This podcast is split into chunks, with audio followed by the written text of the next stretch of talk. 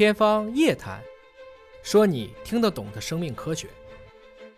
天方夜谭，说你听得懂的生命科学。各位好，我是向飞，为您请到的是华大基因的 CEO 尹烨老师。尹老师好，向飞同学好。我们今天聊聊这个宫颈癌会不会遗传的这个话题啊。其实我们日常在做肿瘤科普的过程当中呢，会提到说有一类的遗传性肿瘤，它可能会有一些遗传的基因，那也只是让孩子呢这方面是高风险，对不是说这个癌症就你就马上得了，对，像这安吉丽娜·朱莉的这个乳腺癌、啊，对。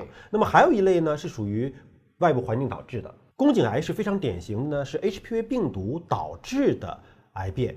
那么我们想，宫颈癌怎么可能遗传？嗯，宫颈癌首先它是 HPV 病毒导致的，对。那么在顺产的过程当中，会不会导致这个 HPV 病毒把孩子感染了？嗯，感染了之后不是马上癌变呢？嗯，它可能还需要一个长期的一个聚集的过程才会导致癌症的嘛？对。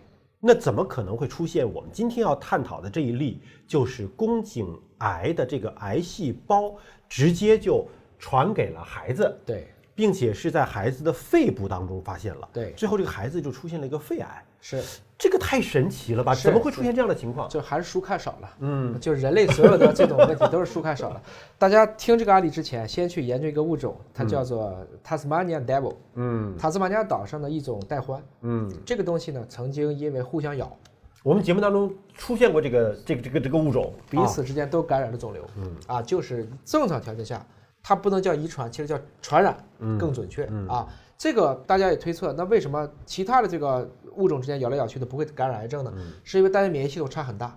而塔斯马尼亚岛作为一个封闭的岛屿，很可能这些带环，它的 MHC 就它的 HRA。它的这个所有的这种免疫系统的抵御机制都是一样的，所以能让 A 带环感染癌症，也能感染 B 带环。所以它相当于是通过咬把这个癌细胞啊、呃、进入到皮肤，进入到血液，大剂量的直接给入到其他带獾上，所以它就面部长出了好多的这样的一些肉瘤，所以看见这个东西就感觉叫恶魔，就叫 devil，所以就叫塔斯马尼亚恶魔，这个名字就是这么来的，和这个案例其实是一样的。这个呢是谁咬谁了？这个哎，这个实际上是大家要推测，一般来讲，每五十万例的孕妇当中可能会有一例这样的情况。嗯，这是日本国立癌症中心做的，所以这个数据应该是比较值得信服的。首先，这个产妇呢，她是一个宫颈癌的患者，对对吧？但是宫颈癌的患者可以顺产吗？这个要看风险和收益了。嗯，如果她只是一个早期的，那还是先把孩子生出来再处理，要不然就没孩子了。嗯，如果你这个时候做这个，比如说剖宫产剖宫产，那是不是还有更加麻烦的盆腔的一个感染的风险啊？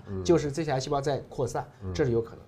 所以当时是应该是临床医生做了风险和收益的评估之后，给出的还是说顺产来做啊。对那么我们理解的是说，顺产的过程当中，顶多是说癌细胞或者这个病毒在孩子的表面会有一些沾染。对那你出来之后清洗一下不就完了吗？因为它呛了嘛，哦它肯定会呛进去羊水啊。嗯，那这羊水里面就混着宫颈癌的癌细胞嘛。这里面一个核心的作用就是在于这两例的婴儿啊，最后都是肺癌。嗯。而如果你是在体内经过这个胎盘传染的，它应该是遍及全身的，尤其是在脑啊、骨骼、肝脏都会有。但它只是在肺里，这就说明这是呼吸道感染而来的。所以就是这两例一定是在顺产过程中本身把宫颈癌的这个癌细胞吸进去了，而又知道胎儿在刚生出来的头几个月是没有免疫力的。所以这个过程中，相当于它是裸鼠啊，所以我给上癌细胞，它就立即开始起肿瘤了。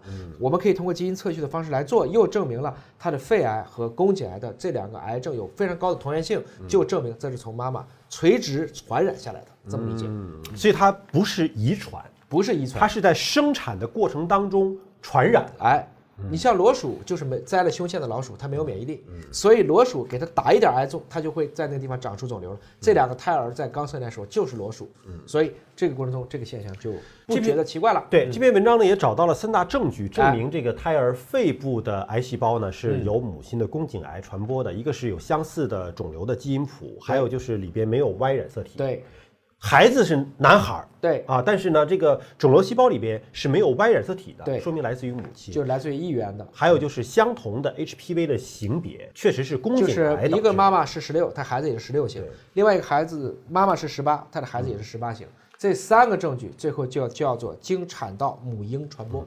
但我们看到呢，这是权威的报道的文章哈，发在了《新英格兰杂志》上。对，我们知道，就是爷爷老师之前说过，但凡能够发这种顶级的学术期刊的，一定是之前没有发现过或者是非常罕见的一个情况。对，那是不是说宫颈癌的患者生产导致孩子发生肺癌这个情况，其实是非常罕见的呢？非常罕见，其实就是你刚才问那个问题，既然都得了宫颈癌，这怎么？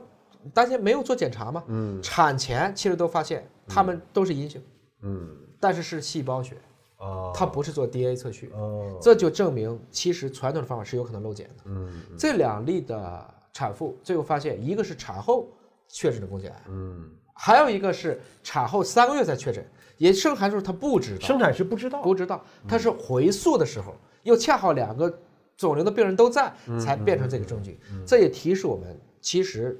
HPV 的检查，我们说它的这个基因检查和器官检查要一起做，要不然真的出问题。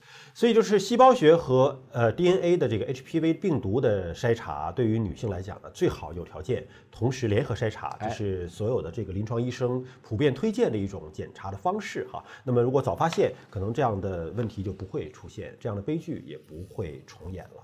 好，感谢您关注今天节目，下期节目时间我们再会。